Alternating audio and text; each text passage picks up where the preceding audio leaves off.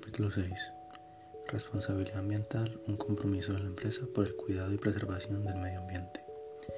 Verán, el medio ambiente pasó a ser un factor ajeno de las empresas a convertirse en un factor de competitividad, sobre todo cuando se plantean estrategias de prevención y reducción de, residuos y emisiones, muchas de las cuales se han transformado en residuos de costos en los que la generación de empresas han intentado reducir.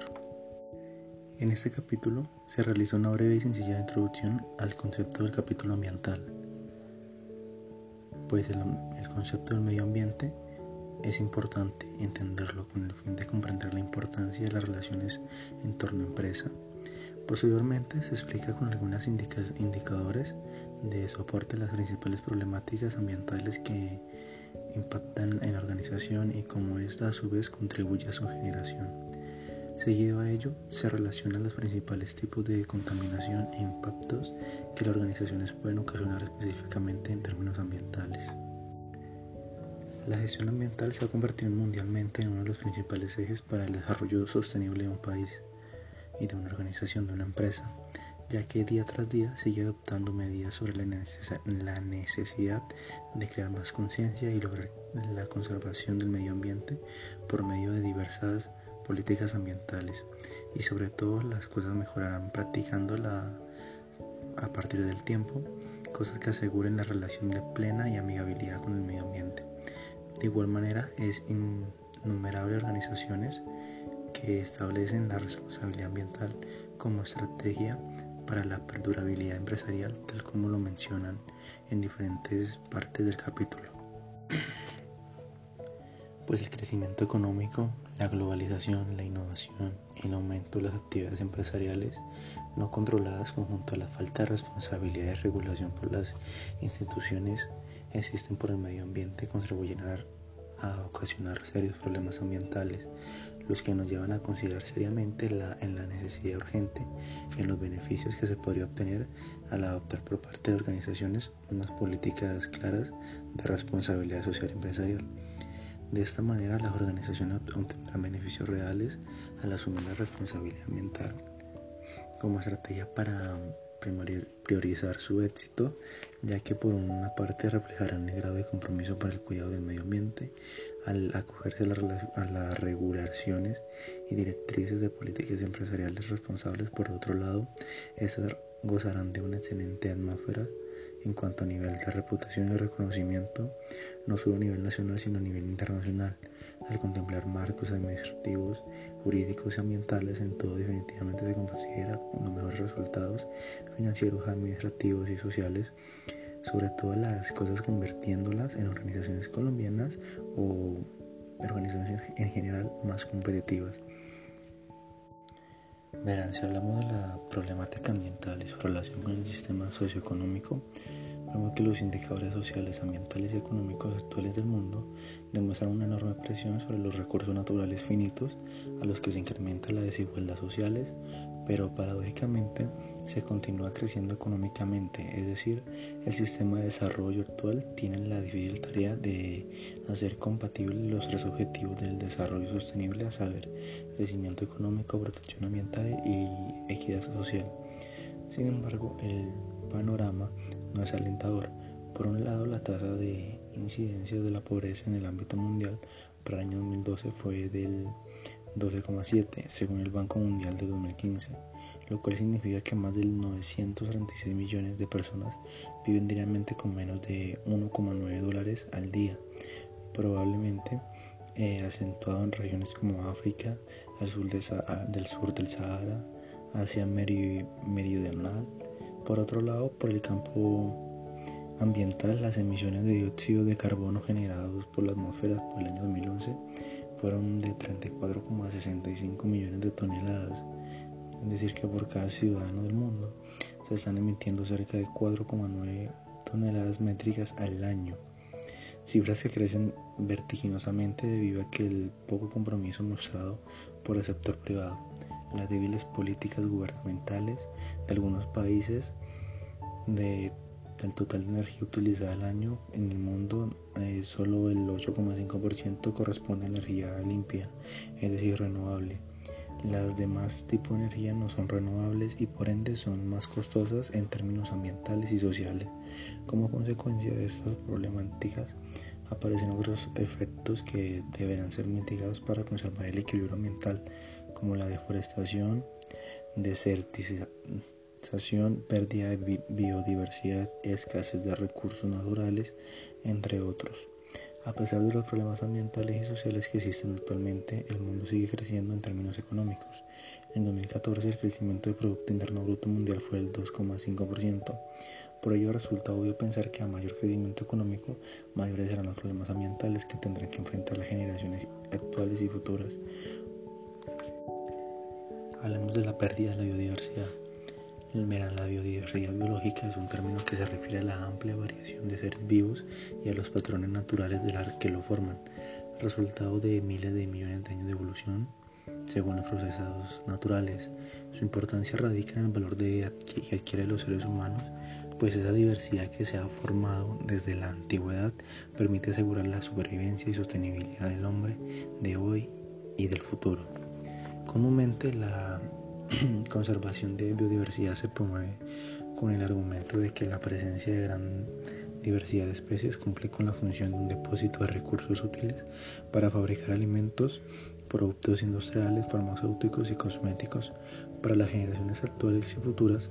Por otro lado, se conoce desde la disciplina biológica de la ecología que todos los elementos naturales son conectados y dependientes entre ellos. Por ello, al modificar un solo elemento se causa normalmente un efecto dominó afectando una serie de, otros elementos naturales. Hablemos ahora de la desertificación. Las actividades económicas requieren de un amplio espacio de tierra para incrementar la producción agrícola, minera e industrial, con el fin de obtener crecimiento económico en el que, permita desarrollo social. Debido a ello, las empresas deforestan hábitats naturales para aprovecharlos de manera más rentable posible destruyendo ecosistemas ricos en flora y fauna. Algunas de las actividades económicas más, invasivas para el entorno natural son las industrias de madera, de la extracción de minera, los monocultivos y la ganadería extensiva. la desertificación es un término que se utiliza para explicar la degradación que ha tenido la tierra en áreas hiperreales áridas, semiáridas, secas y subhúmedas. Por otro lado, desagradación es entendido como la reducción de las actividades biológicas o económicas.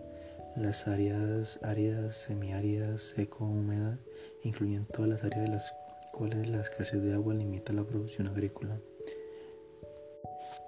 Si hablamos de las aguas residuales, vemos que el agua es el recurso más abundante de la Tierra cuatro quintas partes de la sustancia química más importante para la existencia de la Tierra en el planeta, ya que para que ya que representa entre un 65 y 90% del peso del cuerpo de los organismos vivientes. Sus usos principales son consumo humano, producción agropecuaria, generación, generación de energía eléctrica, uso industrial, recreación, en el transcurso del tiempo las aguas han sido contaminadas, alterando su capacidad de autopurificación. Por ello se entiende como agua residual el tipo de agua cuya calidad se vio afectada por la presencia de sustancias químicas. Es importante detonar que el grado de contaminación de las aguas residuales está determinado por ciertas características, a saber como las características físicas del color, el olor, las químicas, así es, el pH, el hierro, los contenidos químicos y biológicos. Si hablamos de la contaminación del suelo, consiste en la acumulación de sustancias a niveles tales que repercuten negativamente en el comportamiento de los suelos. Las sustancias a esos niveles de concentración se vuelven tóxicas para los organismos que viven en él. Se trata de una degradación química que provoca la pérdida parcial o total de su productividad. La contaminación del suelo está ampliamente relacionada con la desertificación, la deforestación y la pérdida de biodiversidad. Los residuos sólidos son aquellos materiales que mediante cualquier forma de aprovechamiento se incorporaron en el ciclo económico, mientras que en lugar de ser basura es el que no se aprovecha, no regresa al ciclo económico y va a, disposición final. Los residuos se pueden clasificar según su origen, en residenciales, comerciales, institucionales, construcción, servicios municipales y sólidos industriales. Estos residuos, al ser depositados de manera incontrolada en el medio ambiente, pueden generar impactos en la salud pública, seguridad personal, contaminación del aire, el agua y el suelo y visual. Si hablamos ahora de la responsabilidad social de las empresas, se entienden por responsabilidad ambiental en el conjunto de herramientas, instrumentos y técnicas que se usan para disminuir el impacto ambiental de la empresa en el entorno. Generalmente todas las herramientas y actividades se marcan en aquello que la norma técnica colombiana denomina sistema de gestión ambiental. Por otro lado, mencionan que la responsabilidad ambiental se le define como las acciones encaminadas a preservar el medio ambiente. La responsabilidad ambiental incluye procesos que tienen que ver con la energía, agua y recursos naturales, reciclaje, estrategia de logística, inversa. Si hablamos sobre la estrategia para la gestión de asuntos ambientales, vemos que desde el enfoque de la gestión ambiental se proponen algunas estrategias que puedan ser implementadas por las organizaciones para la gestión de responsabilidad ambiental. Pero se presentan como una propuesta de gestión ambiental en la que se consideran algunas estrategias genéricas que pueden ser implementadas por las empresas para disminuir su impacto ambiental, tales como el reciclaje, la ecoeficiencia, tecnologías limpias, marketing ecológico, certificación ambiental. Si explicamos esto, vemos las tecnologías limpias son procesos y máquinas que generan el menor impacto posible en el ambiente. La ecoeficiencia son uso de eficiente de los recursos naturales como el agua, energía y la materia prima. El reciclaje pues son reciclados residuos de tal manera que se vuelvan a incorporar en el ciclo de vida económico el marketing ecológico, investigar los costos y preferencias del consumidor verde y ofertar productos que satisfagan esa necesidad. Certificación ambiental, control de los impactos ambientales por medio de un proceso de mejoramiento continuo basado en estándares internacionales. Dentro de las acciones de compensación y mitigación que utilizan las empresas para resarcir sus externalidades negativas, se encuentra el comercio internacional de las emisiones irreguladas por el protocolo y liderado principalmente por la Unión Europea. Dicho protocolo creó un mecanismo para que las emisiones de gases y de efectos invernaderos se disminuyan, por lo menos frente a las que generan en el año 1990, es menos del 8%. Estos mecanismos son comercio de emisiones, compra y venta de permisos de contaminación a otros países, mecanismo de desarrollo limpio, aplicación conjunta. La idea es incentivar el desarrollo de proyectos alternativos compensatorios como sembrar árboles, investigar el desarrollo de energías alternativas, apoyar programas de reforestación, entre otros, con el fin de contribuir a la solución del problema ambiental. Vale la pena destacar que los países que mayores emisiones de gases de efecto invernadero generan a la atmósfera son precisamente los industrializados. Sin embargo, también se reconoce que aquellas fuentes con los recursos financieros y tecnológicos para afrontar el problema. Por esto, ellos buscan proyectos limpios, ambientales y sostenibles que disminuyan los efectos del cambio climático en los países no desarrollados, entre otros aspectos porque muchos de esos países no sobrepasan los niveles de contaminación permisibles y por ello pueden vender sus excedentes. Además cuentan con condiciones tropicales del entorno para la implementación de, diferentes medios de proyectos limpios. Eso es lo importante tener en cuenta a la hora de seguir con la responsabilidad social en estos aspectos. Ya teniendo en cuenta esto, podemos sacar conclusiones como que los recursos naturales, sea agua, materia prima, energía, deben ser lo mejormente tratados y tener en cuenta que siempre tienen que existir tecnologías limpias para llevar siempre un buen proceso el reciclaje es primordial. Pues verán, hoy en día existen las posibilidades de recuperar y aprovechar económicamente aquellos productos que se dejan de satisfacer necesidades del consumidor. Dicha recuperación genera un flujo material y productos desde el consumidor hasta el productor, que por ocasiones al tradicional flujo logística y el productor mejora las capacidades intermediarios.